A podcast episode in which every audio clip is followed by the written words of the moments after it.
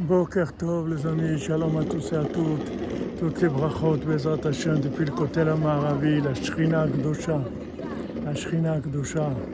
Rabbeinu dit que le tzaddik c'est Kulo Zera Emet, que le tzaddik c'est une semence de vérité, c'est-à-dire que le tzaddik il donne les conseils.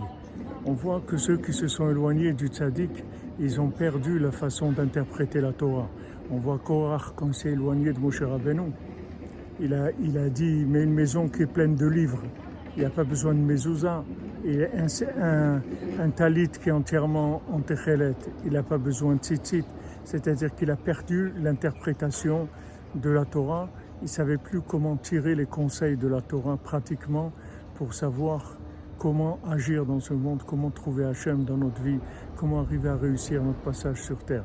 Donc l'attachement au tzaddik, la émouna dans le tzaddik, c'est ce qui permet de recevoir du tzaddik la bina qui va donner la déduction, qui va permettre de trouver les bons conseils. Bezrat Hashem, Benu, Afal Piken, Adraba, Mishane Frailar, Bezrat Hashem, que des bonnes nouvelles, une les mains pour tous les malades et la délivrance, Bezrat Hashem, que dans la miséricorde.